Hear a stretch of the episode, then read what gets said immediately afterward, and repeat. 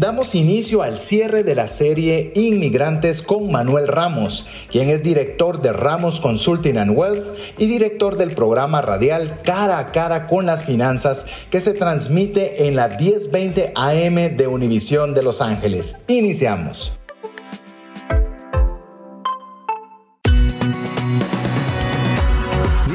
Va más allá de los límites naturales. Nuestro objetivo, darte herramientas que puedan ayudarte a tomar decisiones financieras inteligentes. Somos trascendencia financiera.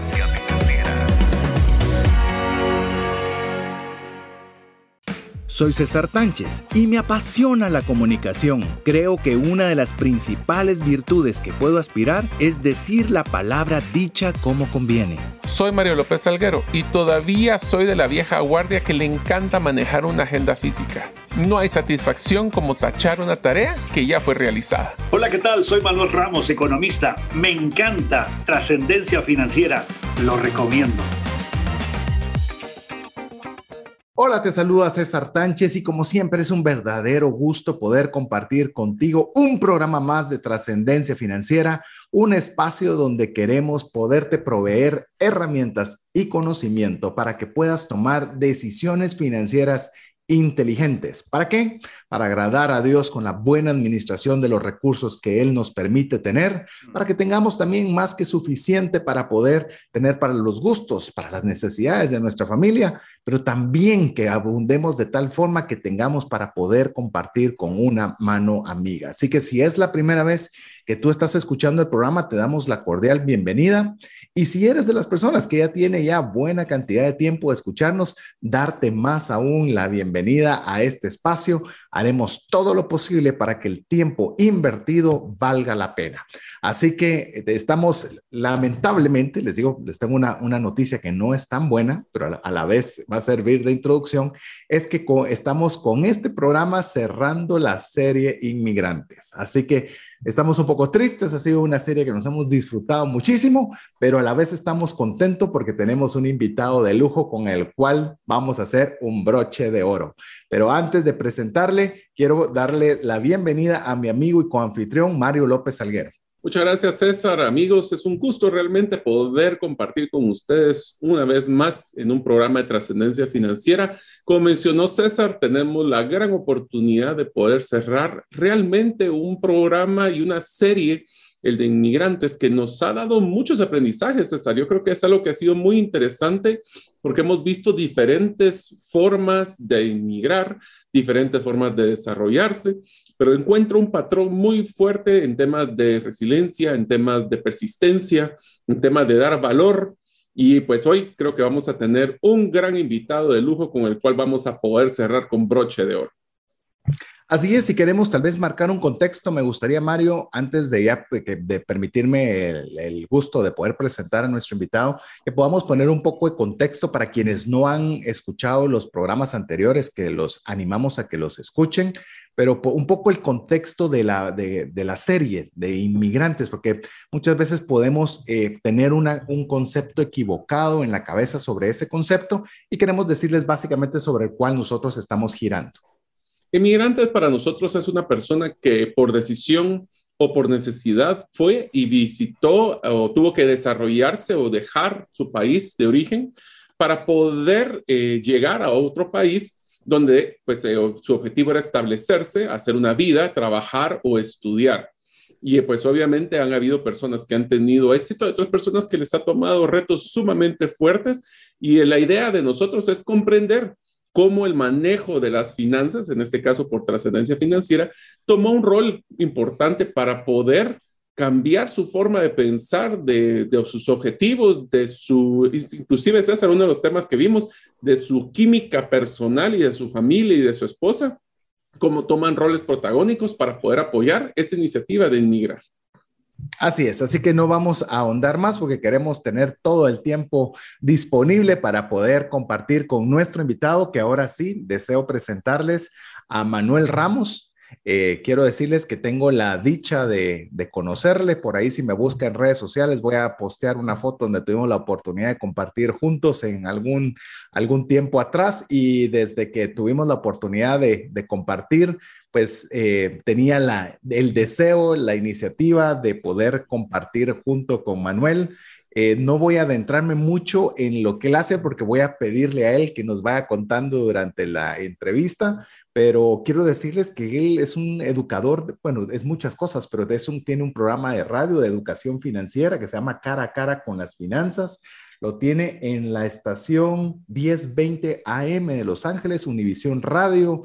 Eh, también tiene un programa de TV eh, y tiene muchas cosas interesantes. Así que yo particularmente eh, voy a aprender bastante. Aprendí mucho la primera vez que tuvimos la oportunidad de compartir en persona y ahora pues el gustazo de, de tenerle aquí en Trascendencia Financiera. Así que bienvenido Manuel, es un gusto tenerte con nosotros.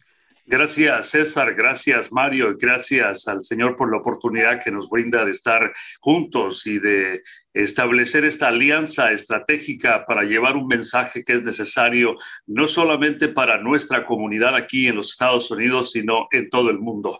Me refiero a esta oportunidad de traer los principios financieros, el entendimiento de lo que es la economía y su función y la participación de cada uno de nosotros dentro de este sistema creado de forma divina, ¿no?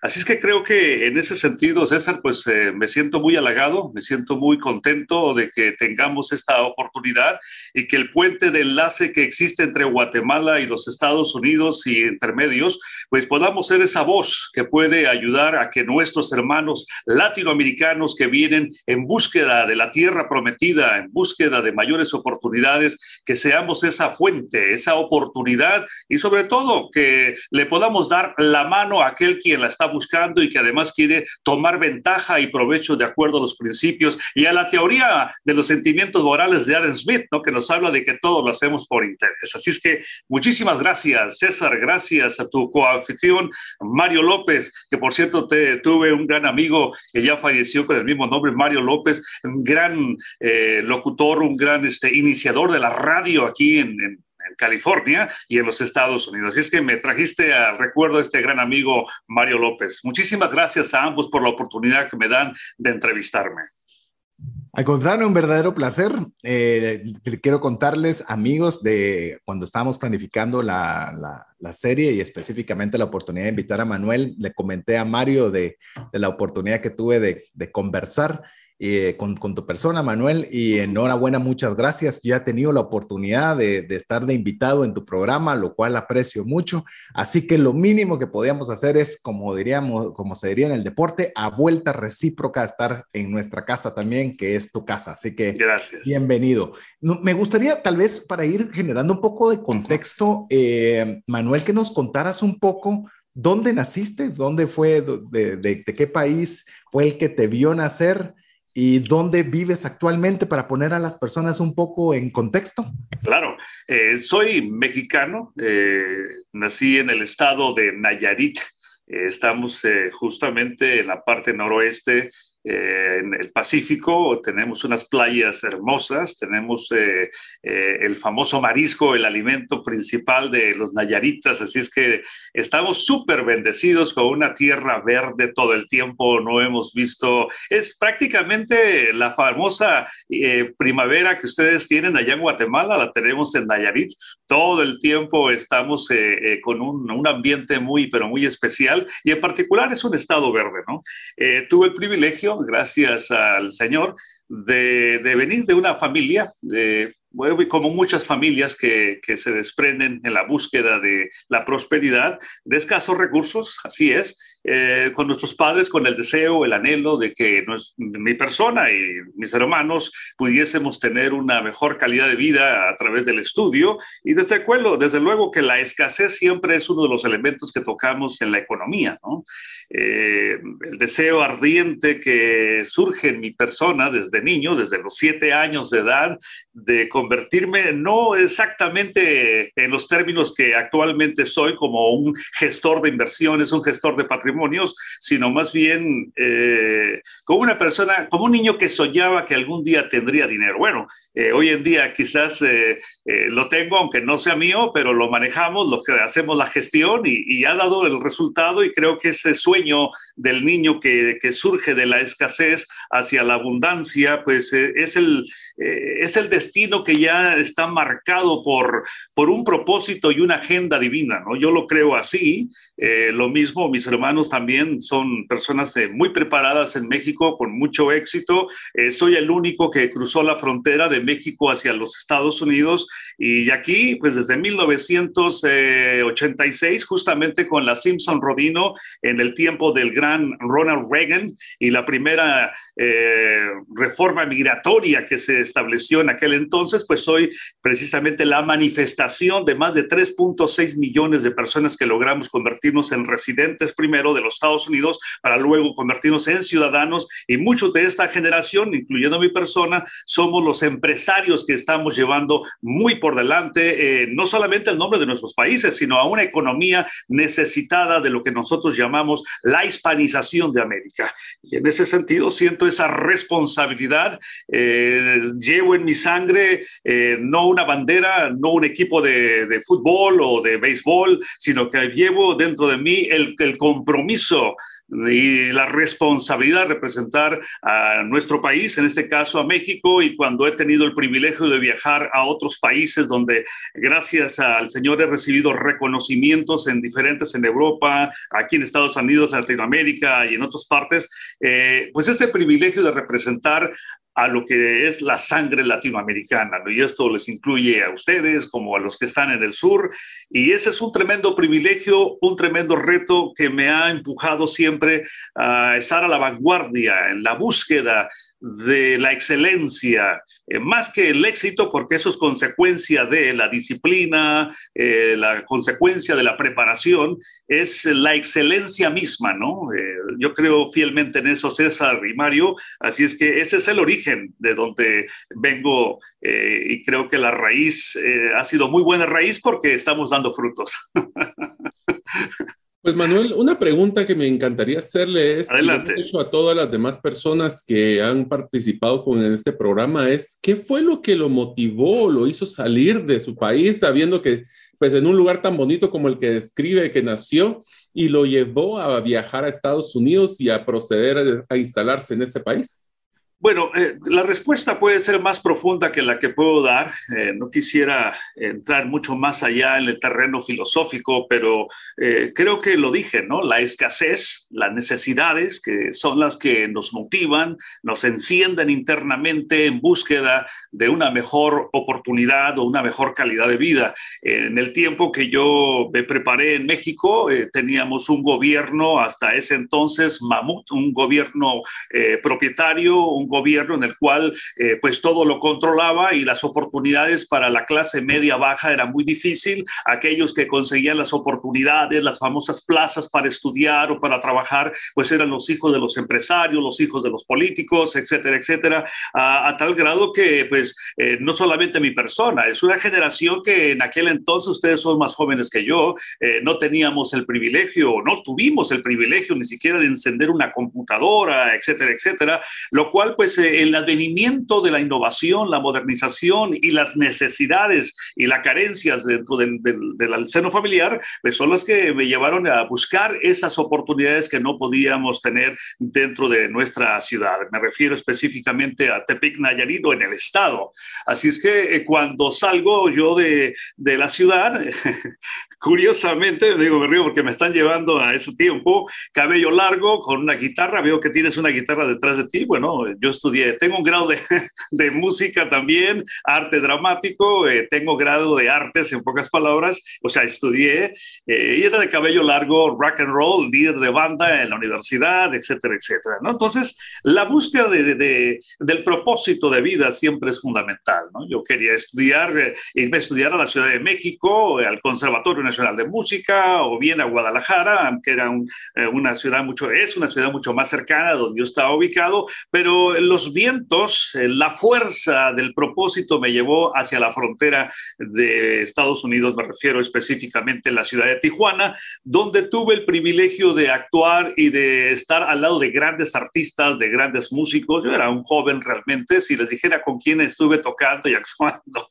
es algo, es un privilegio realmente, ¿no? De hecho, mi padrino de, de, de, de arte dramático fue Ignacio López Tarso, una autoridad en México y en en el mundo, en, en, Hispanoamérica, y César Costa, ustedes también recordarán quién es César Costa, fueron quienes firmaron mis títulos, pero tuve el privilegio de tocar con grandes bandas, grandes músicos, y por eso decía que cuando salí eh, de la ciudad de natal y vengo, voy en camino hacia, hacia el sueño, eh, no realmente americano, sino al sueño de buscar el propósito de vida, pues me encuentro con situaciones que no las había vivido, ¿no? Aunque yo ya tenía, había viajado bastante a través de la música, la realidad es que, eh, pues, eh, no venía a Los Ángeles. El señor quiso que me quedara en Tijuana, ¿no? Yo traía un enfoque y quería yo tocar con Santana. Yo traía ese enfoque directamente de tocar con las grandes bandas en Estados Unidos y me había preparado para ello. Sin embargo, el propósito fue quedarme en Tijuana. Actué profesionalmente en Tijuana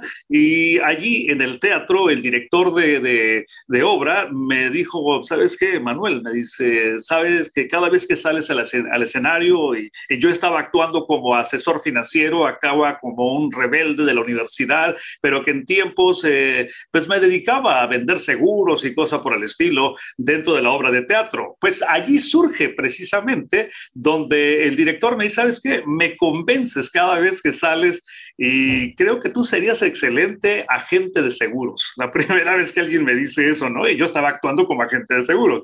Bueno, pues eso me llevó a que eh, me picara un poquito el gusanito, decía, bueno, ¿de qué se trata, no? Y, me dice, bueno, yo te puedo llevar y tienes que estudiar. Fue cuando ya entré a estudiar formalmente eh, lo que es la economía, las finanzas.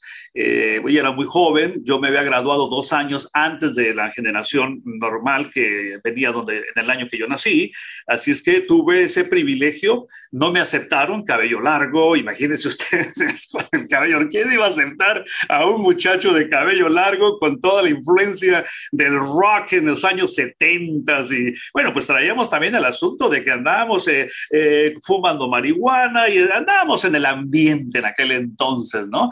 Eh, el cual ahora, pues ya es normal, llegamos de la, de la anormalidad a la normalidad, ¿no?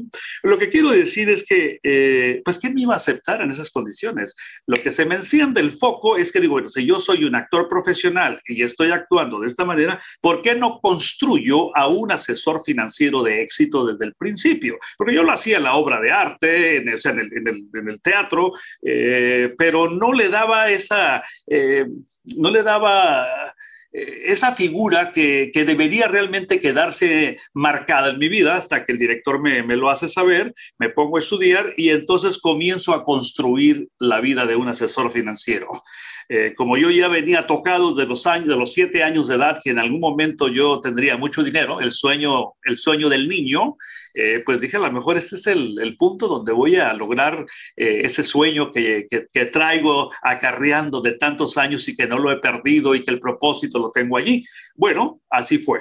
me dediqué, les doy la, historia como lo hice rápidamente, entrevisté a los mejores asesores financieros de la zona y agentes de seguros y fianzas los entrevisté y les dije que realmente lo que yo quería era eh, actuar como un asesor financiero, una obra que me habían, me habían este, propuesto y que además, eh, eh, pues entrevistándolos a ellos, yo podría lograr esa figura, la forma de hablar, la forma de actuar, la forma de moverme y demás, de vestirme como tal, ¿no? Tomen en cuenta que yo ya estaba actuando como tal, pero no le daba esa eh, esa esencia no necesaria dentro del teatro para que el personaje te quedara en ti, pero de tal manera que el director me decía que yo convencía al público, lo convencía a él, pues dije yo, pues tengo que prepararlo mejor, que es lo que hice, entrevisté a cinco de los mejores, como ya dije en la zona, me dieron la clave, me dieron todos los detalles de cómo es que ellos lograron el éxito como asesores financieros de seguros y fianzas, y bueno, a la primer, en la primera semana, cuando yo ya estoy listo con el secreto y voy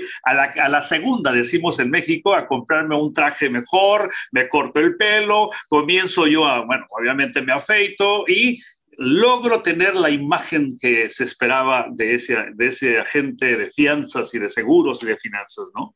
Entonces, eh, a la primer, en la primera semana, cuando regresamos de nuevo a la compañía aseguradora, que además iba a patrocinar mis estudios ante la Comisión Nacional Bancaria de Seguros en México, pues obviamente vio una figura diferente, ¿no? Un joven, eh, ahora sí ya dispuesto, predispuesto y además con, pues, la oportunidad ya puesta en sus manos porque había recibido el secreto secreto de cómo convertirse en un asesor financiero de éxito. De ahí en adelante, la historia es hasta el día de hoy. Son 36 años de esa fecha en adelante y en la cual pues se han cumplido muchos de los propósitos. Lo que quiero decir es que muchas veces buscamos nuestro propio propósito, pero los caminos de Dios son los que marca Él y son diferentes. Ya estaba marcado desde los siete años de edad que yo sería una persona que actuaría como la estoy actuando en el mundo económico, en el mundo financiero el día de hoy y que pues eh, lo que yo buscaba no era. Lo que sí puedo decirles a, ambos y a, a los radioescuchas es que el hecho de haberme preparado en el arte,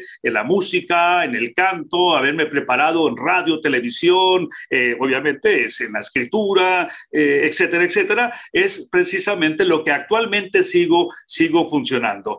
somos los pioneros aquí en Estados Unidos, fuimos los primeros en Estados Unidos en arrancar con toda la información financiera y económica, política, social, demográfica de la comunidad hispana, se nos reconoce como tal. Eh, yo sé que actualmente están trabajando en el currículum eh, personal y ustedes lo podrán también constatar una vez que ya se suba a Wikipedia y todo lo demás de todo lo que hemos hecho en la comunidad hispana. A la fecha hemos dado eh, más de 3.900 seminarios profesionales en economía, finanzas, política, programas de radio, pues ya dije, somos los pioneros, más de 30 años.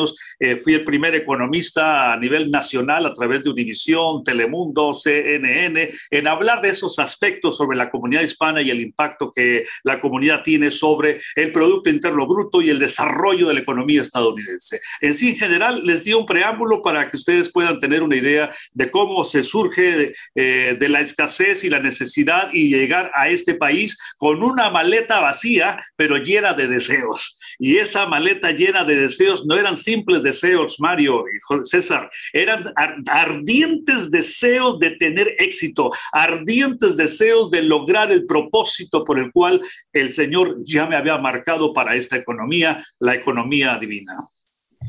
Eh, cuando dices ese ardiente deseo de, de, poder llegar a ese momento, ubicas, Manuel, un momento específico en el que digas, ese deseo que tenía de niño de los siete años, lo logré, lo alcancé. ¿Hay algún momento específico que hayas dicho, wow, lo que soñé de niño, hoy ya lo estoy viviendo?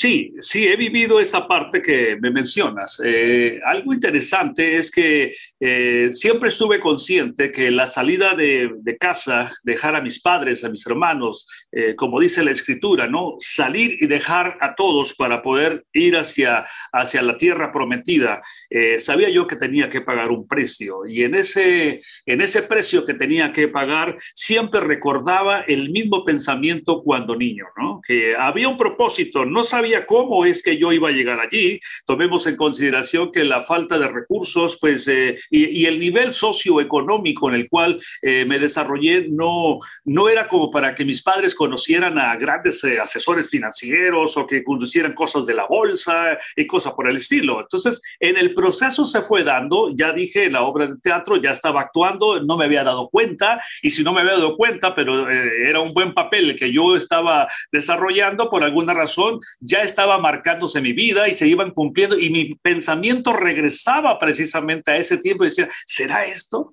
No es la música, no es el teatro, no es el cine, pero lo que sí pude ver después es cómo el Señor me preparó de tal forma en aquel entonces para hacer el propósito específico aquí en los Estados Unidos. Es decir, yo ya había estudiado idiomas en México, o sea, hablaba el inglés, escribía inglés, me había preparado también. O sea, lo que quiero decir es la preparación para que esos deseos no solamente sean deseos o sueños, sino que se pudieran convertir en visión. La visión es la puesta de un sueño en acción.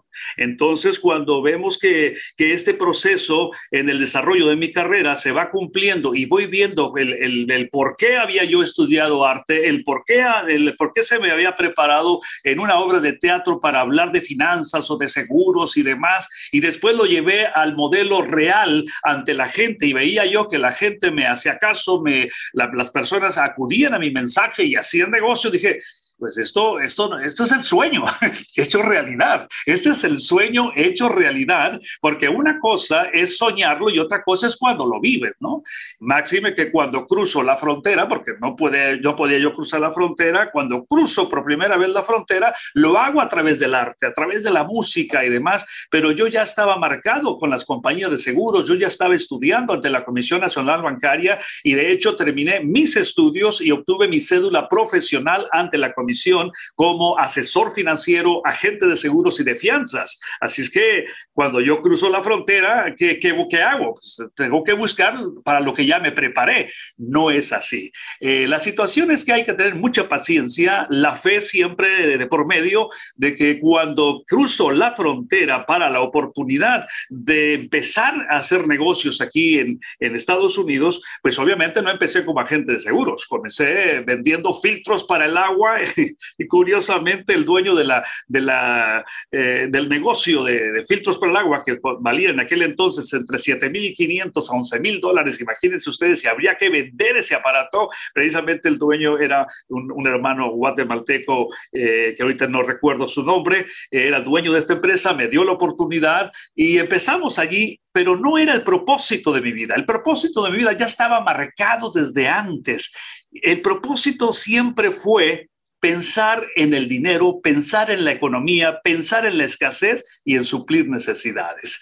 Y creo que es allí eh, donde estos deseos ardientes de que nada podría sacarme del proceso, nada podría sacarme de la visión, sino como un caballo de carreras que está yendo sobre una línea, sobre una... Y no importa que otros vayan más adelante que yo, yo tenía que estar sobre ese propósito porque sabía que al final de la carrera estaría haciendo lo que Dios me envió a hacer en este mundo.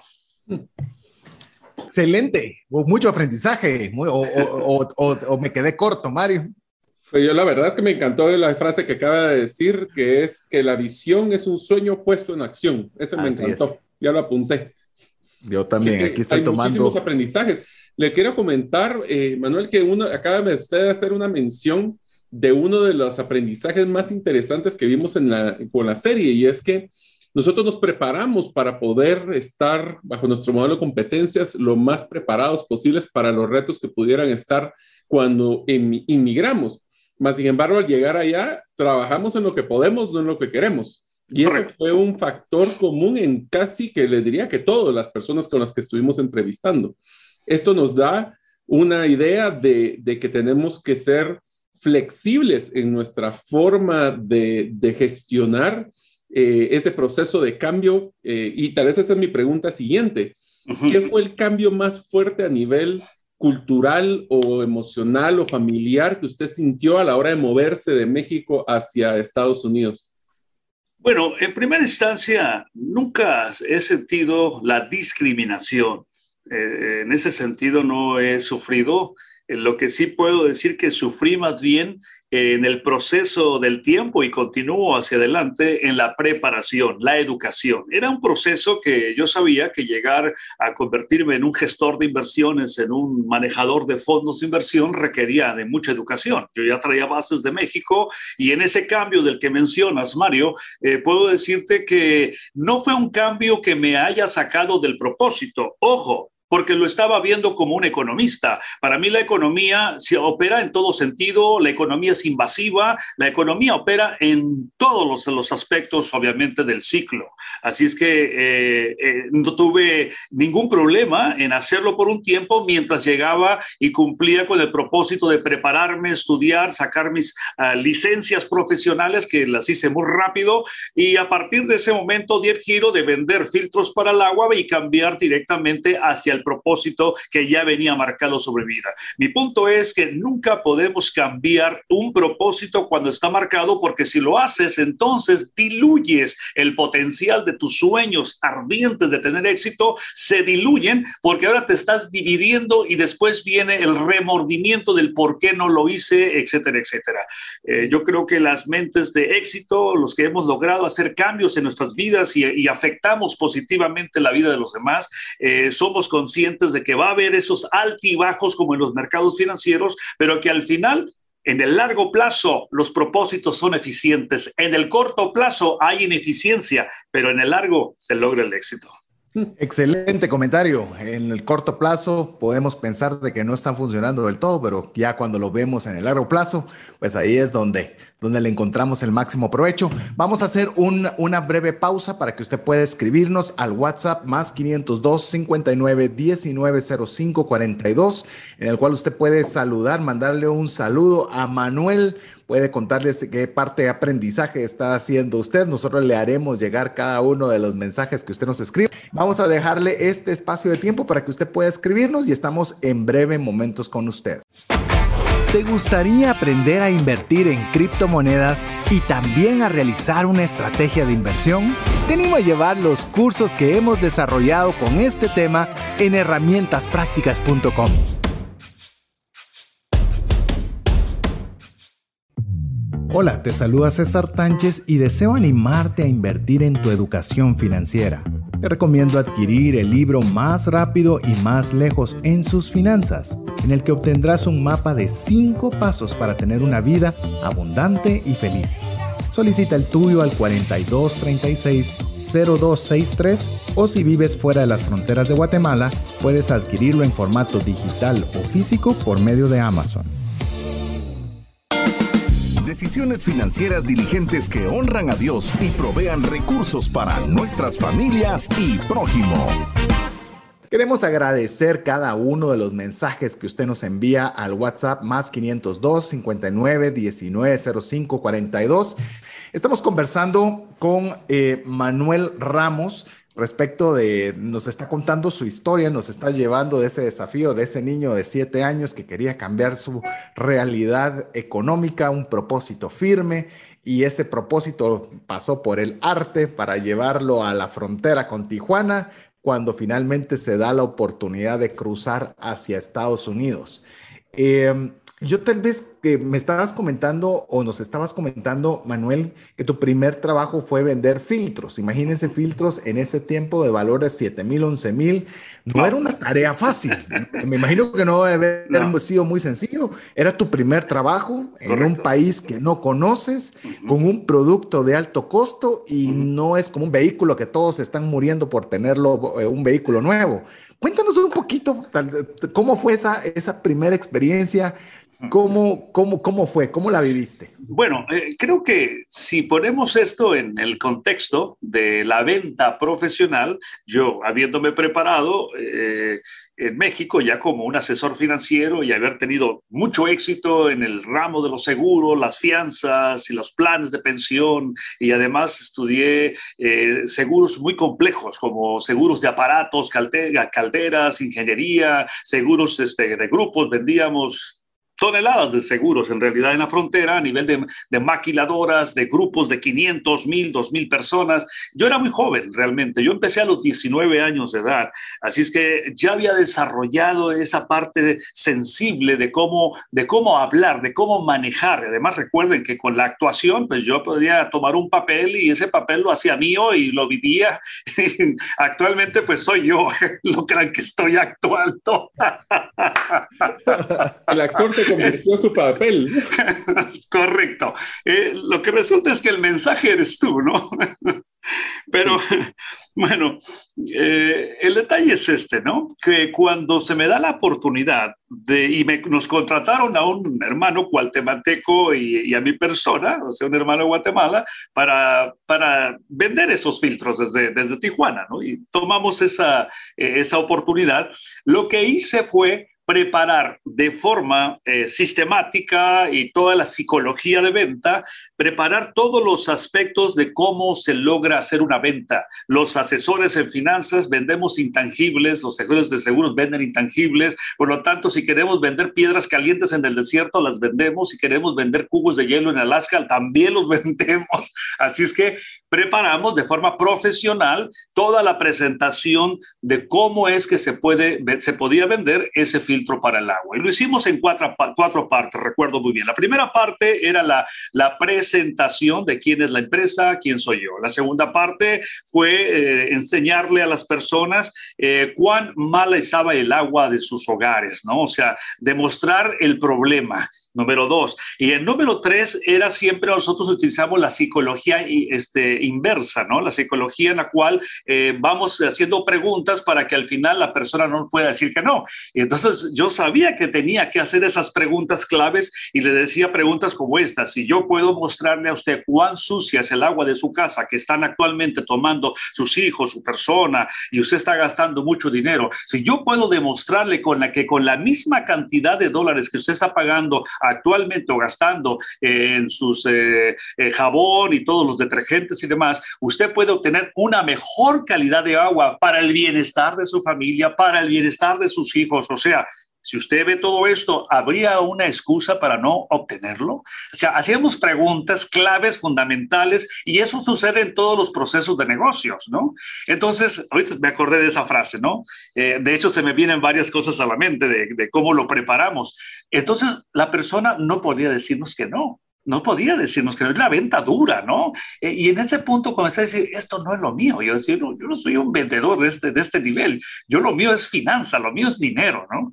Sin embargo, eh, en el proceso de la demostración, cuando ya demostrábamos, pues llegábamos a un punto donde teníamos que hacer la preguntas, las preguntas de cierre, ¿no? Recuerda usted, ahí empieza la psicología, ¿verdad? Recuerda usted que cuando le pregunté que si yo le podía demostrar que con el mismo dinero que usted está pagando en detergentes y demás, y que no tiene que gastar más dinero, puede usted obtener eh, una mejor calidad de agua para su familia, la protección de su, de su plomería, de su casa, etc. ¿Recuerda? ¿Lo recuerda?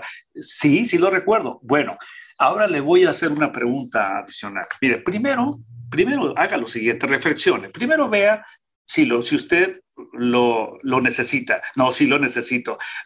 ¿Lo quiere tener? Sí, sí lo quiero tener. Es bueno para usted y para su familia, para la salud, porque acuérdense del cáncer, ¿no? Por tomar agua de la llave directamente es peligrosísimo, ¿no? Aquí en Estados Unidos y imagino también en nuestros países. Entonces, digo, ¿es bueno para la salud de su familia? Sí, sí, es bueno para... Ok. Entonces, ahora lo único que falta es, ¿lo puede pagar? si llevábamos tres, ¿no? ¿Lo, puede pagar?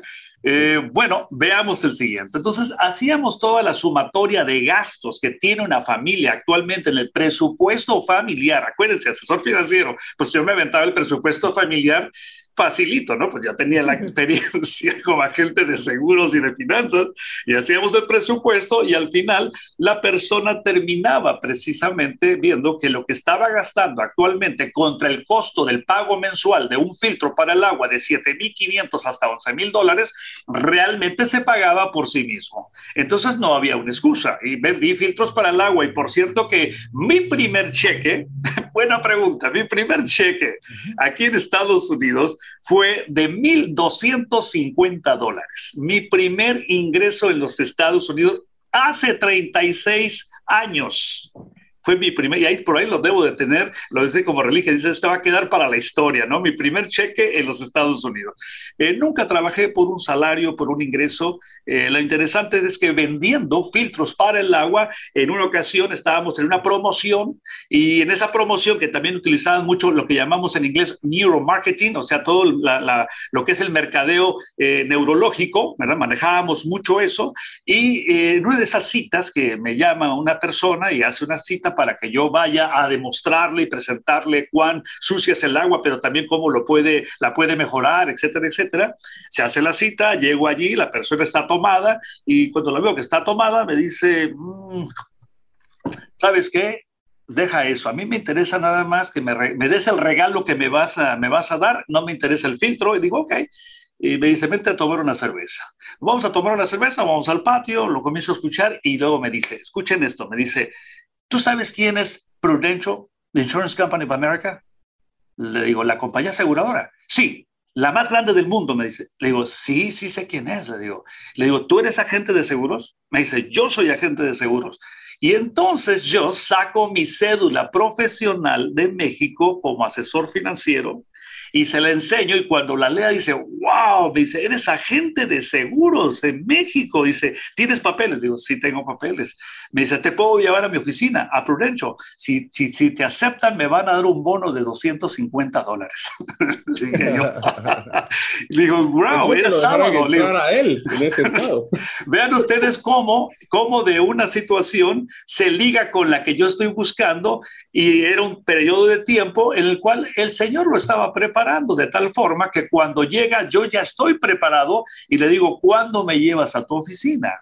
Pues les voy a dar a ustedes una primicia muy interesante. La oficina donde me trajo fue aquí, en esta ciudad de Downey, donde estoy ubicado, en este mismo edificio y en este mismo lugar donde estoy haciendo el programa con ustedes. Hace 36 años. Sí, Ahora es tu oficina. Es mi oficina.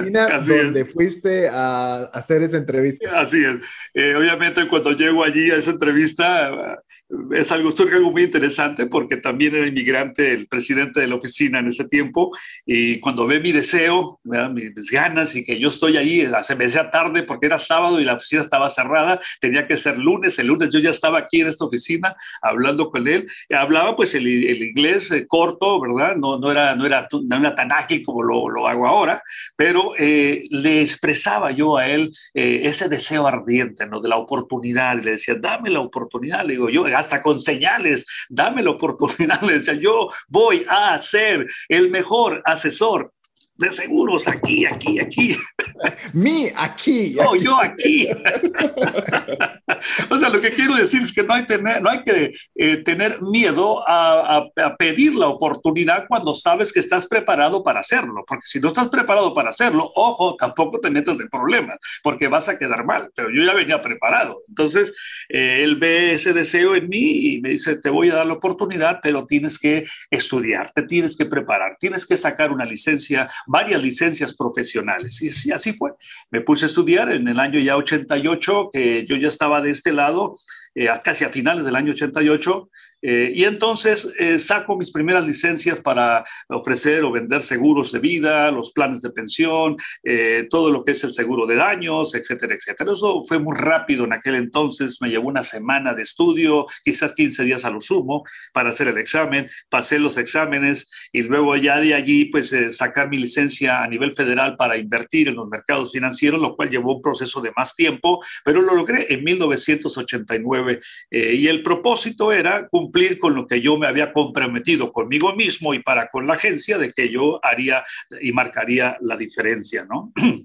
Eh, en ese entonces, pues lo primero que me preguntan, me pusieron un manager eh, filipino y me preguntan, este, eh, ¿dónde están tus nombres? Tus 100 nombres. Era un proyecto de 100 nombres que debería de tener el nuevo asesor para que él pudiera tener nombres para hacer llamadas, hacer citas y obviamente tener, tener este, hacer ventas, hacer negocios. Yo, yo, yo acabo de cruzar la frontera, le decía, yo no, no, o sea, no conozco a gente aquí en esa zona. me dice, ves que necesitas tener nombres. Le digo, pues que no lo tengo. Eh, se molesta conmigo el, manager que se me había asignado, eh, va con el presidente de la oficina y viene y dice, bueno, es que Manuel dice, no, no hace caso, ¿no? Dice, él no entiende que debe tener nombres. Le digo, es que, es que yo acabo de cruzar la frontera. Le digo, yo le decía, wet back, wet back, crucé la frontera de mojado, aunque no le había sido de mojado. eh, la frontera, le digo, no conozco a nadie. se me enciende el foco y entonces en, Tijuana nosotros empezamos el negocio, un hermano y yo que ya está con el Señor, empezamos este negocio haciéndolo vía teléfono, haciendo llamadas telefónicas. Y entonces, en aquel entonces, en, aquel entonces, en México teníamos, tuvimos la gran devaluación del peso mexicano que fue en 1986, la última gran devaluación. Y, en ese periodo, en ese periodo, eh, íbamos al banco, cambiábamos billetes por monedas y no teníamos una oficina. ¿Sabe cómo empezamos el negocio? Empezamos el negocio en dos casetas para hacer llamadas de la Telefónica de México, allí en Tijuana. Tenían casetas afuera y los teléfonos eran de, de darle vuelta y le metíamos monedas y mi hermano y yo teníamos las páginas amarillas para hacer llamadas telefónicas y así empezamos el negocio, haciendo llamadas telefónicas y nos preparamos a tal grado que eh, después eh, mi hermano se convirtió en el director de operaciones del marketing de la empresa que actualmente tenemos, escribió manuales de operación de toda la psicología de negocios a través de los de, a través del teléfono y entonces se me enciende a mí la luz dije, espérame, dije, espérame, espérame. Si yo, yo soy una persona que se preparó vendiendo seguros por teléfono y con monedas, y aquí en Estados Unidos yo veía los teléfonos que eran nada más de marcar, eran de botones, pero no era de vuelta, sino de marcar. Y yo, no, esto es pan comido para mí. Digo, le decía yo, páginas amarillas, páginas amarillas, que me trajeran las páginas amarillas. Bueno, me trae el presidente, entendió, me dice, este libro, sí, este, le doy la vuelta y ahí empieza la historia. Cuando le digo, mira, López, Gómez, Ramos, eh, etcétera, etcétera. Digo, miles de nombres, no 100, hay más nombres. Esta historia que les digo se me dio un reconocimiento eh, gracias al Señor en 1995 me dieron reconocimiento en Cancún, en México, a través de un grupo financiero conocido como Travelers Group, que es ahora Citigroup, dueños de Citibank y, varias instituciones a nivel mundial. Eh, ese reconocimiento me lo firmó Sandy Wild, uno de los eh, hombres que llevaron a la quiebra al mundo en, en la gran recesión económica 2007-2009. Y tengo, tengo tres, de hecho, tengo tres reconocimientos firmados por él, porque obviamente es un hombre que hizo la historia al fusionar a los bancos con la compañía de seguros y romper con las reglas que se habían establecido en los años 30 a través de la clase Steagall. Entonces, eh, eso fue muy interesante y los tengo esos reconocimientos, por eso me acuerdo también. Y eh, en esa ocasión, cuando eh, estamos nosotros en México, comienzo a vivir un sueño que se está convirtiendo en realidad. Yo había dicho a mis padres, y en particular a mi madre, que cuando yo fuera grande, le decía, cuando yo fuera, sea grande, mamá, yo voy a tener mucho dinero, te voy a comprar una casa, te voy a poner quien te, o sea, quien haga los quehaceres, etcétera, etcétera. Ese era el sueño del niño que salió de, de ese entonces. Eh, y cuando eh, llega el tiempo de los primeros reconocimientos, mi mente comienza a regresar en la misma psicología eh, inversa o hacia, hacia atrás y siempre me llevaba a ese punto de mi vida en lo que yo me había comprometido con mi madre, con mi padre, con mis hermanos, que sería una, una persona diferente y que yo no iba a aceptar como había vivido en mi niñez y que habría un cambio. Bueno, recientemente acabo de estar en México, eh, las gracias a mis padres al respecto de habernos ayudado en esa, en esa parte y de darle gracias a Dios de que todavía los tengo y de que cumplí la promesa para con mis padres y sobre todo con mi madre, ¿no? En una ocasión cuando me dan eh, un segundo reconocimiento, ya estoy hablando de reconocimientos nacionales como, como uno de los grandes asesores de seguros eh, aquí en Estados Unidos y de, y de inversiones, eso es en el nivel de las ventas, ¿no? No lo que estoy haciendo actualmente, eh, mando a traer a mi madre, mi padre estuvo ocupado, y viaja mi madre por primera vez a uno de estos reconocimientos en, en Arizona, y pues obviamente allí el sueño se ha convertido en realidad para mis padres y para mi persona, y dijimos, madre, esto es lo que yo hablé, eh, el Señor lo está cumpliendo, eh, soy solamente un vehículo, y ahora pues eh, es el momento de poder disfrutar de lo que hemos hecho, ¿no? Y dice mi mamá, ¿te acuerdas, hijo, que me prometiste que me comprarías una casa? Le dije, mami, sí me acuerdo, nunca se me va a olvidar y por lo tanto vamos a cumplir. Gracias a Dios hemos cumplido todo y ha sido parte de un proceso constante de preparación, educación. Les dije que yo sufrí mucho por años porque eh, yo quería seguir estudiando, que sí, quería seguir avanzando y mi primer primeros estudios en Estados Unidos, en, ya en, eh, formalmente, mi primera licenciatura fue, la terminé en 1994 ante el American College eh, eh, de Servicios Financieros. Es el instituto de, de, educación financiera más antiguo, desde 1928 a 1929, por fue establecido por el Congreso de los Estados Unidos. con ellos tengo, tengo tres licenciaturas, tengo una, una especialización también en planificación patrimonial. obtuve también una, tengo un máster en, España a través de OMA, la Escuela de Negocios, eh, en Value Investing. Eh, tengo un máster también con doble certificación en Economía del Ciclo Austriaco Económico ante la Francisco Marroquín y el Instituto de Negocios de OMA. Eh, acabo de terminar también mis estudios en la Universidad de Yale como Portfolio Manager o Portfolio Management. tengo ocho certificaciones profesionales, cinco, cinco maestrías y esa, esa ansiedad interna que yo traía acarreando todo el tiempo, todo el tiempo de que sentía que me faltaba preparación, me faltaban estudios, eh, se fue minimizando con el tiempo y luego me regresa una ansiedad que actualmente pues también tuve el privilegio también de comentárselo a César. Eh, regreso al Instituto de Negocios en, en España pero ya fue pidiendo una, un doctorado y inmediatamente cuando ven mi currículum me aceptan y me dice, este doctorado eh, también está certificado por la Francisco Marroquín en Guatemala.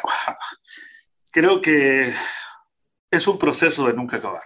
Simplemente les digo eso y, y me siento muy complacido, muy agradecido, siempre lo he dicho, estoy muy agradecido yo a Guatemala. Pues aquí muy agradecidos tenerte aquí también. Sí, no, y yo tuve la, dicha de que creo que cuando tuve la oportunidad de estar en tu programa de radio, Emanuel, creo que la noticia era fresca, creo la que... fresca.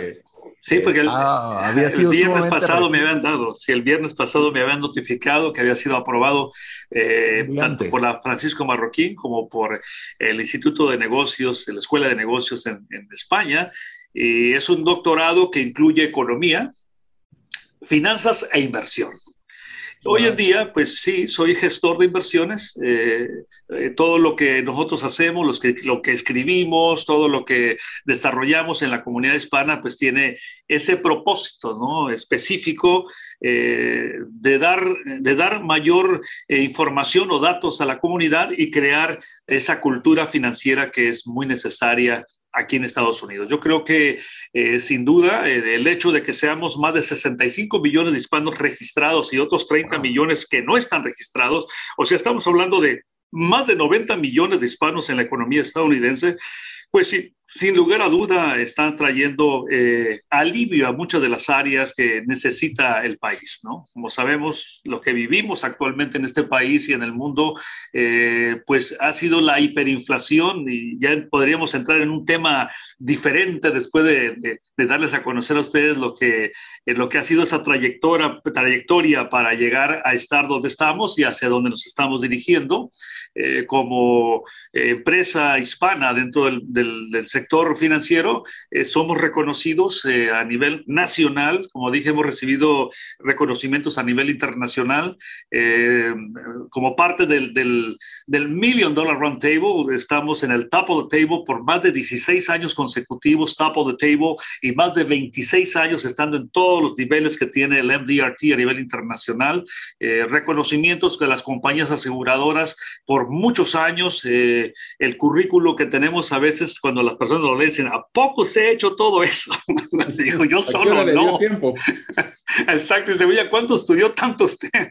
Es que es un proceso de constante, cuando ya estás comprometido debe ser constante, ¿no? La constancia, la perseverancia, el evitar el, eh, las excusas y demás para estar siempre a la vanguardia, todo de primera calidad, los programas de radio, los programas de televisión, eh, por ejemplo, todos nuestros comerciales los mandamos a hacer, a, dar el punto final en Guatemala, en Argentina, eh, tenemos escritores en diferentes países para nuestra revista. Eh, todo lo que hacemos lo hacemos con excelencia, no lo hacemos más o menos, no lo hacemos al ahí se va, sino que siempre le damos el toque para estar compitiendo con aquellos que obviamente eh, consideramos dentro del mercado hispano, no considero que tengamos la competencia a ese nivel, porque las ventajas competitivas y las ventajas comparativas que actualmente tenemos, obviamente son muy elevadas por los grados de, especializaciones que tenemos, pero por el lado anglosajón sabemos que sí existe eh, esos niveles de excelencia, lo cual hemos sido reconocidos, y esto fue en el mes de septiembre, obtuvimos tres reconocimientos nacionales como eh, los más innovadores, los de mayor captación de capital en el fondo de inversión y también pues la excelencia misma en lo que es el asesoramiento de la comunidad hispana. O sea, nuestra especialidad es en español, no hacemos negocios en inglés, no es que no sepamos hacerlo, simplemente son millones de personas que requieren o necesitan de nuestros servicios. Y como la imagen nuestra ha viajado, gracias al Señor, a través de, a través de los Estados Unidos, en todos los estados, y te, hemos hecho inversiones, tenemos actualmente inversiones en diferentes estados de la Unión Americana, en, varios sectores, en los sectores de bienes raíces, eh, tenemos inversiones en petróleo, etcétera, etcétera. Así es que eh, en ese sentido nos consideramos que estamos marcando una gran diferencia dentro de la economía de los Estados Unidos y el reconocimiento de la industria y de las organizaciones a las que pertenecemos, pues obviamente es una bendición no lo considero más que una tremenda bendición, pero a la vez un tremendo compromiso para con el pueblo. Es interesante, definitivamente. Primero, que felicitaciones, Manuel. La verdad es que es impresionante pero me da, un, me, me da más alegría ver que usted es un ejemplo de algo que nosotros hemos recalcado mucho, posiblemente con César, y es el tema del el hambre de aprendizaje, que uno nunca debe de sentirse satisfecho con lo que sabe, sino que siempre tiene que buscar. Nosotros decimos en el programa, César, el APC es aprender, practicar y compartir. Esa es la metodología que utilizamos nosotros en el programa y realmente me alegro y lo felicito de que sea ese, esa búsqueda constante de aprendizaje y de expander ese conocimiento y no quedarse satisfecho.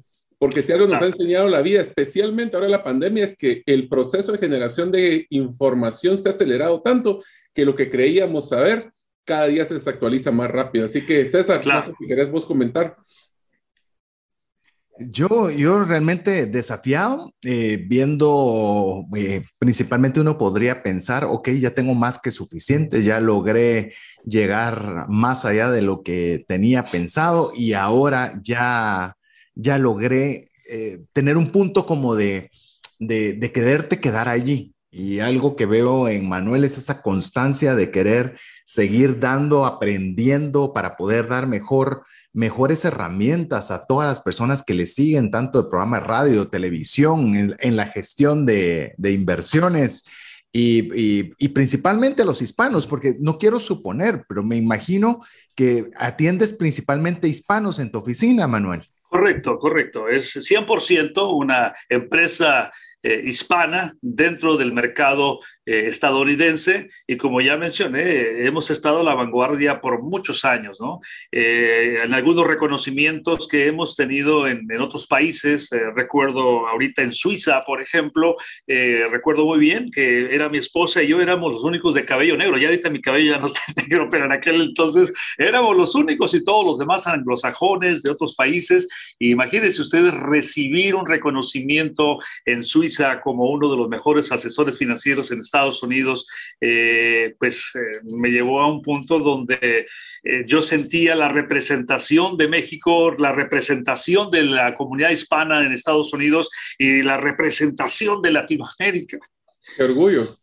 Qué orgullo, la verdad. Y también es una presión muy fuerte, Manuel. Eso hay que tener claro de que es una gran bendición, pero es una gran responsabilidad. Claro, por eso me, toca ahorita mucho, me toca lo que estoy hablando en lo profundo, porque eh, es estar, estar consciente de que tus actos, tus acciones, tus hechos, tu testimonio estás representando a tu familia, estás representando tu descendencia, estás representando a quien eres en Latinoamérica. Así es como lo veo y creo que e, e, esa forma de, comprometerme a, sí mismo es lo que nos lleva siempre a, a, estar buscando y estar a la vanguardia con cosas que están mejorando nuestro diario vivir. Hemos afectado la vida de miles y miles y miles de personas a través de tantas, eh, tantas conferencias, programas de radio, programas de televisión eh, hoy actualmente estamos entrando en un nuevo proceso, estamos creando una fundación que va a comenzar a partir del mes de enero en adelante,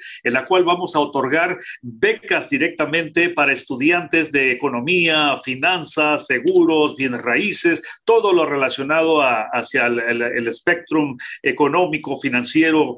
Eh, vamos a apoyar a los hijos de los inmigrantes. Eh, el Señor nos está dando este privilegio de, de dar a la comunidad y de incentivar y además de que antes de que yo pase a mejor vida, que este legado pueda continuar, porque al final lo que estoy construyendo actualmente, hablo a nivel individual y a nivel de empresa, estamos construyendo un legado que pueda permanecer, que no se, se desvanezca, que no desaparezca, sino que las próximas dos, tres generaciones puedan recordar que había un hombre en la radio, un hombre que escribió en los periódicos financieros, un hombre que lo hizo a través de los diferentes medios para tocar la vida de aquellos que en el futuro serán abuelos, que serán tatarabuelos, etcétera, etcétera, y que puedan recordarnos como los líderes y tener una empresa que pueda permanecer, que este legado de continuación después de, después de la muerte de mi persona como líder de esta organización se pueda obviamente eh, dar como beneficio para las siguientes generaciones.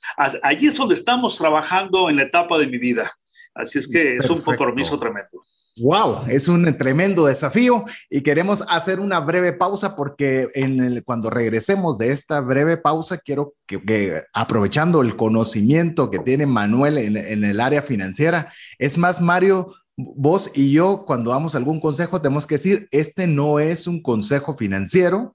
Manuel sí lo puede decir porque es un consejero financiero, así que él sí puede dar consejos financieros y no tener que poner esa etiqueta que muchos otros dicen, no, esto solo es por fines de entretenimiento y demás pues bueno, vamos a aprovechar para poder contar un poquito de consejos que pues se le pueden compartir no solo a personas que están inmigrando, sino también a todos los de habla hispana que podamos aprovecharlos. Así que estamos en breves momentos con usted. Recuerde escribirnos al WhatsApp más 502 59 19 05 42. ¿Te gustaría aprender a invertir en criptomonedas y también a realizar una estrategia de inversión? Te animo a llevar los cursos que hemos desarrollado con este tema en herramientasprácticas.com. No permitas que una enfermedad o fallecimiento inesperado destruya la economía familiar. Contrata un seguro de vida, gastos médicos o de bienes con expertos. Cotiza el tuyo al WhatsApp 5995-4444. Tener seguros es una decisión financiera inteligente. Mensajes vía WhatsApp 502 59190542.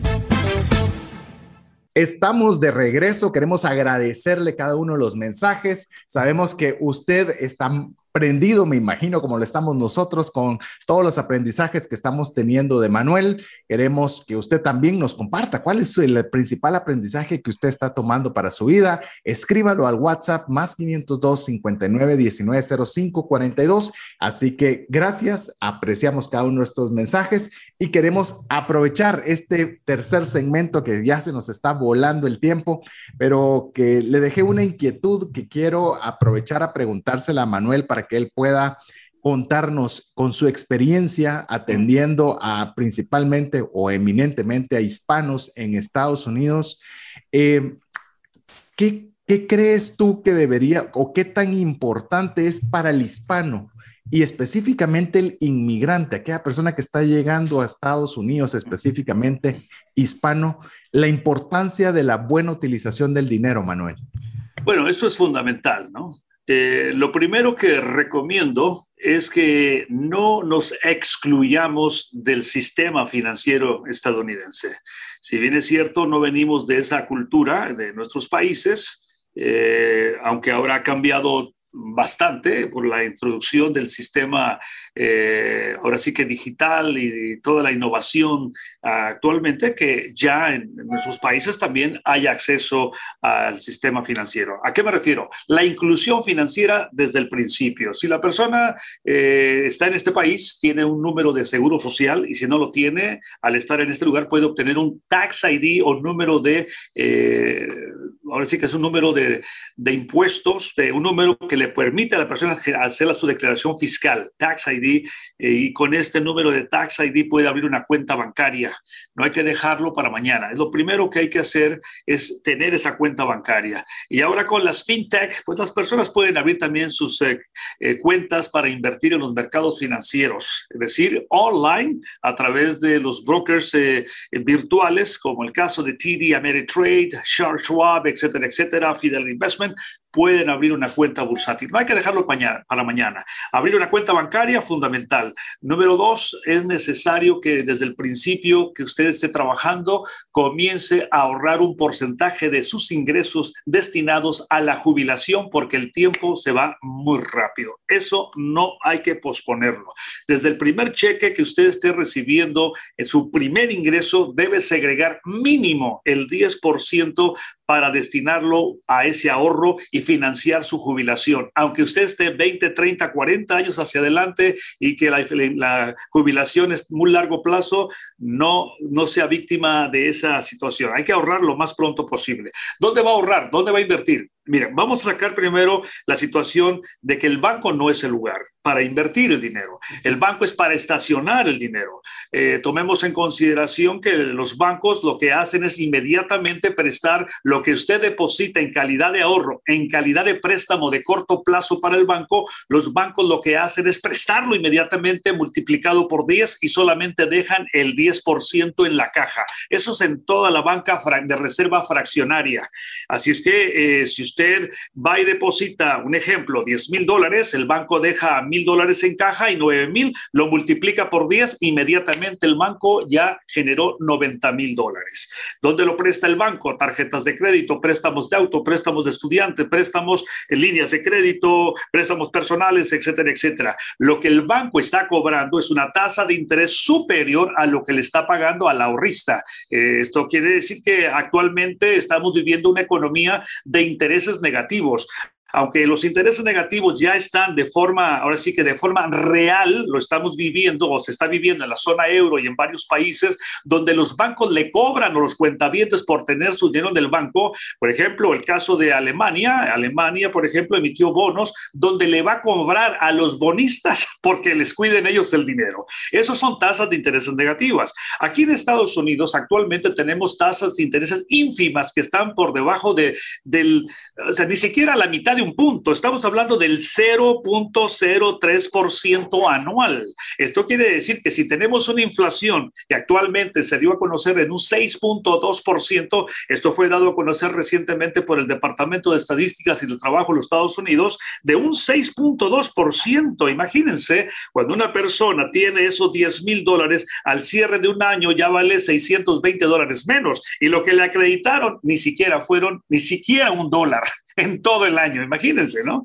Entonces estamos hablando de que aprender cómo funciona el sistema financiero es uno de los primeros requisitos para todo inmigrante. Primer requisito es enfocarse en el sistema financiero. Segundo, en el sistema crediticio. No podemos dejar a un lado el sistema de crédito. ¿Por qué? Porque en base al buen manejo del crédito, la credibilidad que usted pueda desarrollar, su carácter, su testimonio de que usted es buen pagador cuando alguien le presta y usted paga a tiempo y va pagando a tiempo lo que le van prestando, al final de cuentas las instituciones ven su historial. El historial crediticio es el testimonio de cómo, de cómo una persona mueve y maneja su propia vida interna. Cuando vemos desbalances, cuando vemos personas que van a quiebra, más de 1.6 millones de personas van a quiebra todos los años en Estados Unidos. Imagínense ustedes eh, si le sumamos corporaciones con la gran, la gran crisis creada por el COVID-19, la contracción de los precios de los mercados, etcétera, etcétera.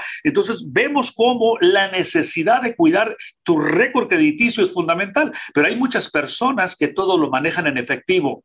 Problema número uno, no caigan en ese error. Hay que meterlo al banco temporalmente. Una vez que usted tenga una cantidad eh, que usted la pueda considerar como parte de sus ahorros, lo que llamamos el fondo de emergencia, cuando menos entre tres, seis, nueve meses eh, del, del presupuesto que usted tiene, deberá de estar en ese fondo de emergencia, líquido, disponible a través de su cuenta de cheque, su cuenta de tarjeta de débito, asequible. Ahora, si usted se asesora un poquito más, en lugar de tenerlo al 0.03%, una recomendación que estamos dando aquí en nuestra oficina y uno de nuestros modelos de inversión es colocar este, este capital en bonos de corto plazo. ¿Cuál es el corto plazo? De uno a tres años, con tasas de capitalización por encima del 6.5% y en algunos casos hasta el 9.5%. Una capitalización eh, que viene siendo al año dividida entre 12 meses, pues es eso el capital comienza cuando menos a contrarrestar el efecto de la hiperinflación que se está viviendo en los Estados Unidos.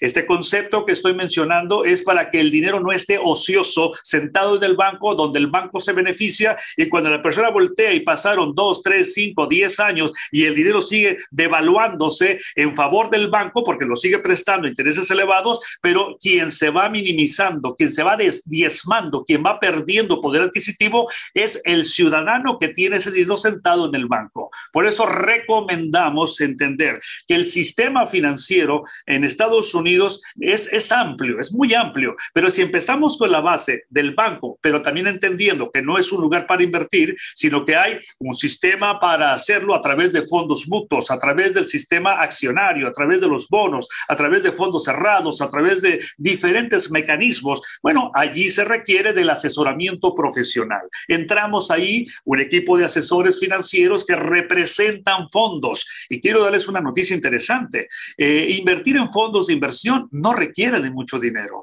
Una persona, por ejemplo, puede destinar una hora de su salario, de sus ingresos. Eh, si la persona gana, por ejemplo, 10 dólares la hora y, y destina la primera hora de su trabajo, imagínense, si son 8 horas de trabajo y la persona la primera hora de 10 la destina para su presente y futuro, y más bien para el largo plazo, el futuro, en 5 días son 50 dólares, multiplicado por 4.5 semanas son 225 dólares, multiplicado por 12 meses son 2.700 dólares. La persona puede vivir con 7 horas de sus ingresos para cumplir con todas sus responsabilidades si destina la primera hora para invertir, para ahorrar, financiar educación, financiar la compra de un automóvil, no al 100%. Acuérdense que el crédito es fundamental. Hay que aprender a usar el dinero de los demás a favor nuestro. Es una vieja teoría, pero que así funciona, ¿no? Comprar una casa en efectivo, pues eh, a menos de que te hayas sacado la lotería, a menos que hayas sido beneficiario de una póliza de seguro de vida, etcétera, etcétera, ¿no? O que tengas el capital ahorrado y pagas en efectivo, lo cual no es una buena idea. Hay que saber utilizar, de nuevo, el sistema financiero, el sistema bancario, el sistema crediticio. Así es que estamos hablando de un sistema de operaciones en el cual incluye entidades y dentro de esas entidades para muchos hispanos que están llegando aquí o que están colocados aquí y que desconocen cómo integrarse al sistema empresarial a través de la creación de corporaciones, entidades de esa índole, pues eso les va a dar un espectro mucho más, más este, preciso a la hora de pedir préstamos ya más elevados para financiar proyectos de inversión de largo plazo, la compra de un edificio comercial, etcétera, etcétera. Así es que recomiendo que aunque ustedes no hagan negocios, aquellos que me están escuchando, eh, que aunque no hagan negocios con un asesor financiero, se agencien de un asesor profesional que tenga la educación, que tenga la experiencia, que tenga las licenciaturas. Fundamental lo que estoy diciendo, porque usted no puede hablar con un asesor financiero porque simplemente sacó una licencia, no. Necesita usted también investigar quién es la persona que le está dando ese consejo, en dónde estudió, cuáles son esas certificaciones, cuáles son los diferentes eh, eh, boards o clubes donde pertenece que controlan, quién lo controla, el El FIMRA, los reguladores, el Departamento de Seguros. Muy importante no ser víctimas de las promesas de muchos asesores, entre comillas, allá afuera, que les van a engañar, por lo que único que quieren es quitarle robarle su dinero. Por eso es necesario, cuando usted se va a agregar a esta inclusión dentro del sistema capitalista a través del sistema bancario, crediticio, de, de bienes raíces, de inversiones y demás, es necesario que usted se agencie de buenos asesores financieros.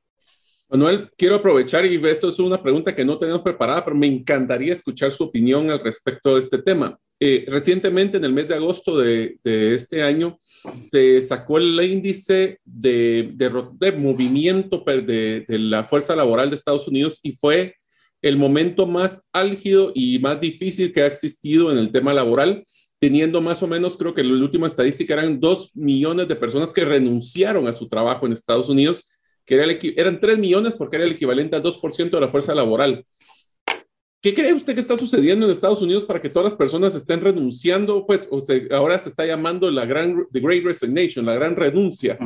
¿Qué cree que está sucediendo? Bueno, eh, la, la, respuesta es profunda, ¿eh? porque ah, tengo que envolver varios, varios tipos de, de filosofías y pensamientos políticos y de manipulación. Eh, pero puedo decir, la cifra fue de 4.4 millones de personas que renunciaron en el mes de septiembre, eh, una cantidad sin precedentes, pero tiene que ver con la inflación.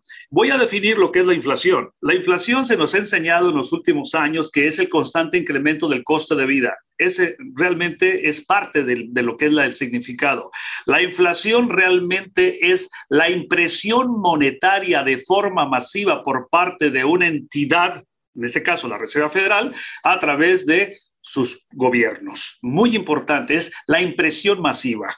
Esa impresión masiva se le conoce como inflación. Es decir, si el gobierno de Estados Unidos o los gobiernos de nuestros países no hubiesen impreso, tanto dinero para batir los efectos del COVID-19, la contracción de los mercados financieros a partir del 12 de febrero del año 2020, que es cuando se genera, se da eh, por el Buró de Estadísticas eh, de Estados Unidos como la recesión del COVID-19, que ha sido la recesión más corta, porque fue del 12 y luego ya en 45 días los mercados financieros prácticamente ya habían recuperado toda la contracción que se había tenido, ¿no? Una, una recesión a lo sumo de 60 días en, lo que se refiere a los precios, ¿no? La contracción de precios. Bueno, pero para batir y evitar que el COVID-19 y este sometimiento inducido, de forma inducida, premeditada por el Estado para someter a las personas y que pudieran estar eh, en sus hogares, y más del 85% en Estados Unidos estuvimos sujetos a estar en casa y no producir, pues alguien tenía que pagar el precio. ¿Y cómo se pagó ese precio? A través de políticas fiscales, de regalar dinero. Las economías más ricas del mundo se enfrascaron en lo que se conoce como, como el, el, el dinero en helicóptero.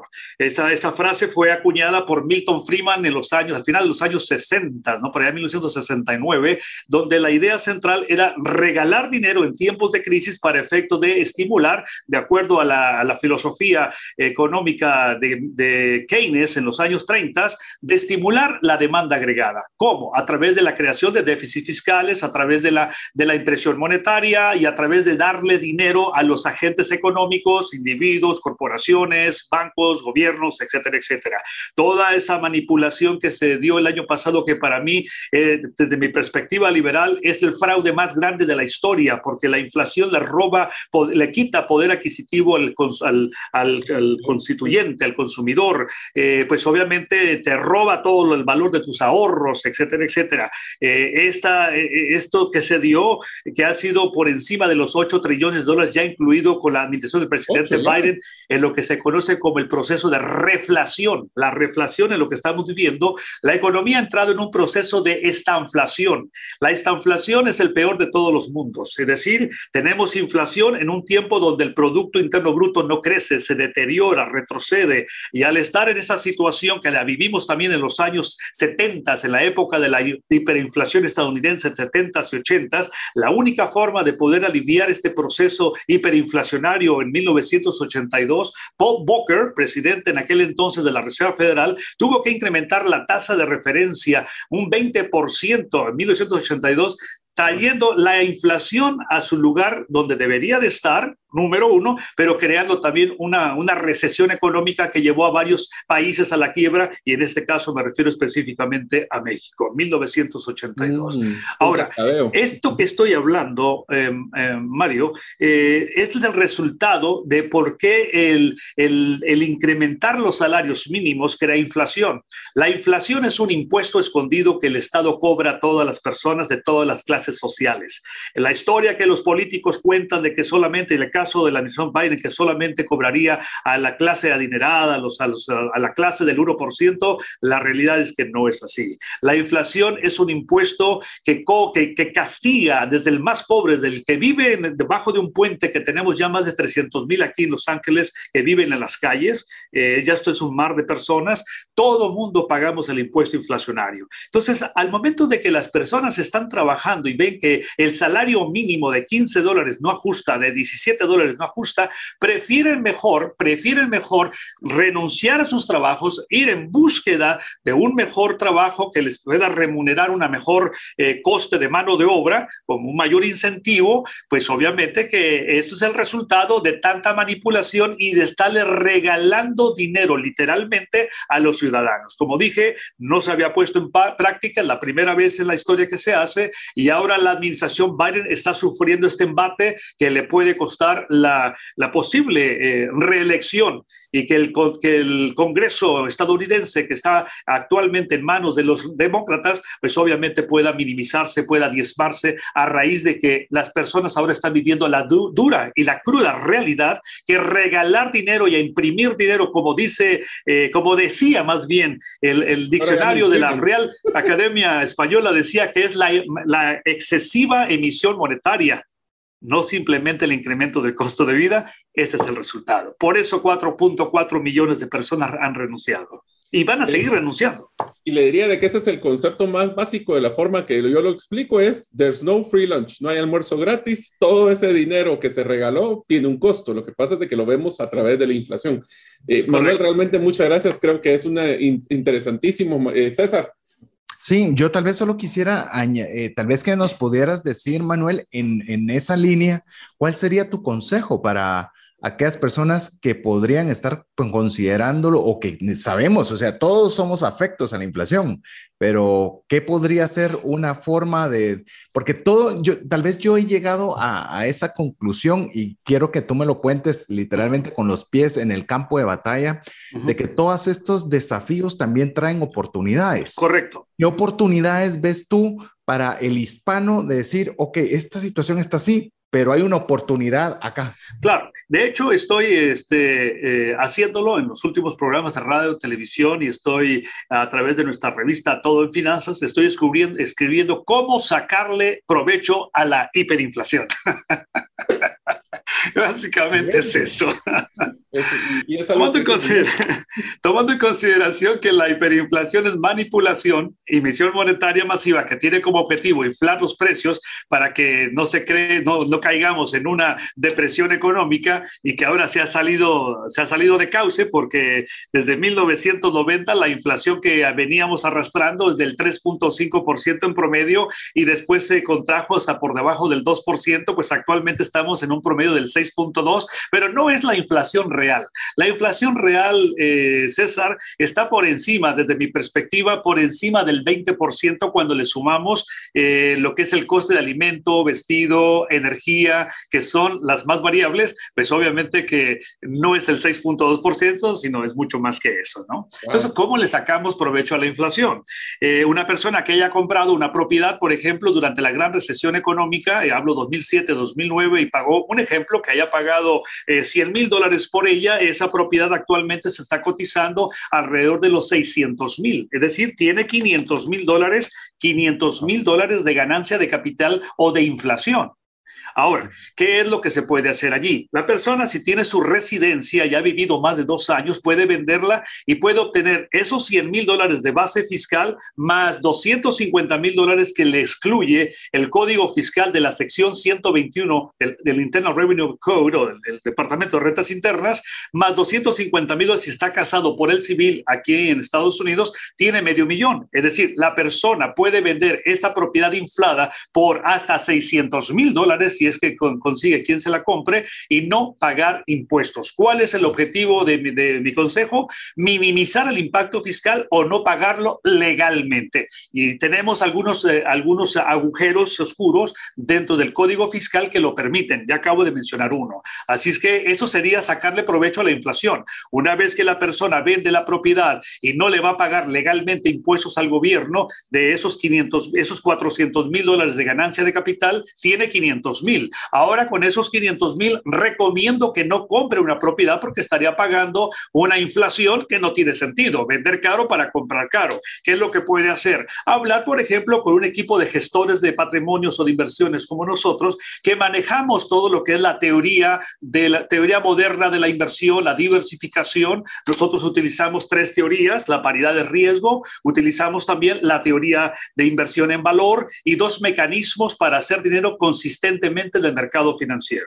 Si alguien tiene medio millón de dólares, César, actualmente vendió su casa y debe de aplicar primero paciencia, paciencia, paciencia. Tres, tres recomendaciones para tener éxito en las inversiones. Ser paciente, número uno. Número dos, seguir siendo paciente. Y número tres, nunca se le olvide que debe ser paciente.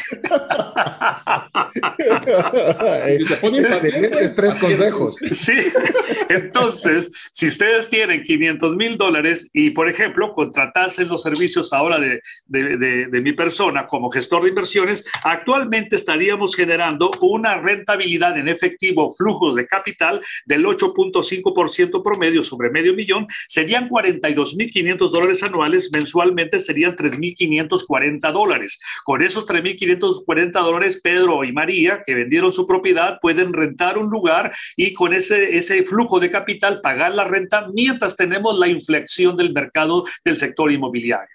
Tomemos en cuenta que a partir de la recesión económica, desde el febrero del año pasado y marzo, para ser más preciso, el expresidente Trump como Biden eh, firmaron órdenes ejecutivas para que nadie pudiese perder sus hogares a través de lo que se conoce como ventas hipotecarias, en inglés foreclosures. Muy importante la manipulación por más de un año y medio, casi los dos años. A partir del mes de octubre en adelante, ya los bancos tienen autorización para hacerlo. Y yo diría que en mi bola de cristal, entre nueve meses a un año y medio, estas personas que vendieron esa propiedad, que no pagaron impuestos, que ahora están invirtiendo el dinero en nuestro fondo de inversión, reciben sistemáticamente ese cash flow, flujo de capital, cuando venga la oportunidad de la contracción de precios porque la oferta va a subir y la demanda se va a contraer, porque ya está programado que las tasas de intereses van a incrementarse siete veces de a partir del año 2022 hasta el año 2024. El incremento de la tasa de interés es para reducir la inflación y llegar a, a efectos de desinflación, deflación y obviamente de nuevo a una recesión dentro del ciclo. Así es que recomiendo, como ya dije, esa paciencia y finalmente aprovechen los modelos de flujo de capital para que de esa forma ustedes puedan beneficiarse más y disfrutar de su esfuerzo de trabajo. Fantástico, fantástico. Quisiera, eh, tal vez ya Manuel, llegamos... Me de dar una cárcel magistral de inversión, fíjate. Eh, es más, yo por eso te digo, ya vamos a hacer más programas, pero, pero ya con temáticas eminentemente financieras, porque no sé si viste esa carga de adrenalina y de energía cuando arrancan los temas financieros con Manuel, nos inyecta conocimiento y energía. Hay mucho que, hablar, yo sé que hay mucho que hablar. Manuel, una, tal vez ya para cerrar, porque queremos ya cerrar el, el, programa, no es que querramos cerrar el programa, sino ya tenemos que cerrarlo y definitivamente dejarte la, la, puerta abierta para que nos puedas acompañar con otras diferentes temáticas más financieras. ¿Qué consejo final te gustaría dejarle a las personas inmigrantes? Bueno, mi consejo final es primero que eh, esté de por medio eh, la fe. Si no hay fe, no podemos lograr muchas cosas que no podemos ver. Si definimos la fe como la certeza de lo que se espera y la convicción de lo que no podemos ver, eh, creo que ya traemos la semilla de la prosperidad así como un niño de 7 años y ahora un hombre de 55 años de edad ve precisamente que esa semilla dio, dio el fruto y ha germinado y quiere continuar dando frutos y tener más branches o más ramas para ayudar a los demás, ese es un propósito que todos tenemos. Nadie está excluido de la gracia divina, nadie está excluido de, del propósito divino. Todos tenemos la oportunidad y el privilegio, unos haciendo una cosa, otros haciendo otra. Y como dice el economista eh, von Mises, dice que todos deberíamos de cooperar en esa relación tan importante que es la división del trabajo. Ustedes están haciendo una cosa, ahora ustedes me entrevistan, mañana me toca entrevistarlos a ustedes, después los demás andarán otras cosas y de esa manera podemos conformar una economía de mucho éxito. Fantástico consejo, Mario. ¿Algunas palabras finales? Eh, Manuel, primero, muchísimas gracias. La verdad es que fue muy interesante, aparte de conocer su experiencia, sus mensajes que han sido muy relevantes. En la, la, clase magistral del último segmento, creo que me voy a tener que escucharla de nuevo en el podcast para poder tomar nota de todos los conceptos que me acaba de mencionar, desde el tema de cómo invertir hasta tema de la inflación, que es un concepto que he estado investigando y hay que ponerle mucha atención eh, en el futuro. Agradecerle, la verdad, yo creo que me quedé picado, espero poder invitarlo de nuevo porque sí me gustaría aprender mucho más de Manuel en el futuro. Un placer. Así es, Manuel, muchas gracias y aprovecho la oportunidad también para que puedas despedirte de la audiencia y agradecerte también el tiempo que has invertido de estar con nosotros. Al contrario, gracias a ustedes, gracias a nuestros hermanos guatemaltecos y de corazón a corazón, eh, gracias por la oportunidad que se me brinda de regresar a la Francisco Marroquín y obtener este doctorado de una de las mejores universidades del mundo. Y es un privilegio ser alumno, ser hijo de inmigrantes, pero a la vez también ser un hijo de Dios que sabe lo que es el propósito de vida y muchísimas gracias. Felicidades a cada uno de ustedes y enhorabuena para todo el país de Guatemala y que el Señor continúe bendiciendo sus vidas. Ah, qué, buena forma de terminar. Así que queremos agradecerle en nombre de Mario López Salguero, Manuel Ramos, nuestro invitado especial, Jeff en los controles, su servidor César Tánchez. Esperamos que el programa haya sido de ayuda y bendición. Esperamos poder contar con el favor de su audiencia en un programa más de trascendencia financiera, si Dios lo permite, la próxima semana. Mientras eso sucede, que Dios le bendiga. Por hoy, esto es todo. Esperamos contar con el favor de tu audiencia en un programa más de trascendencia financiera. Esta es una producción de iRadios Guatemala Centroamérica.